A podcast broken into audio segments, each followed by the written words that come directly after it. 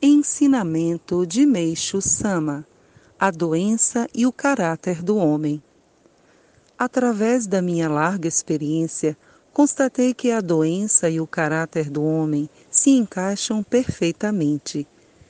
Isso se torna bem visível por ocasião do tratamento das doenças.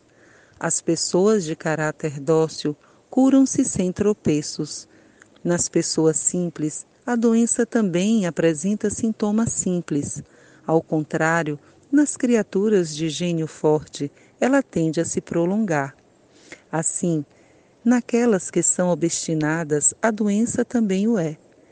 Em pessoas cujo comportamento é fácil de mudar, a doença muda facilmente. Em pessoas irônicas, ela também toma aspectos irônicos.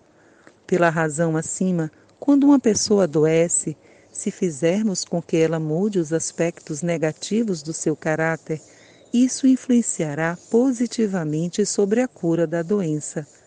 O melhor a fazer é as pessoas se tornarem dóceis.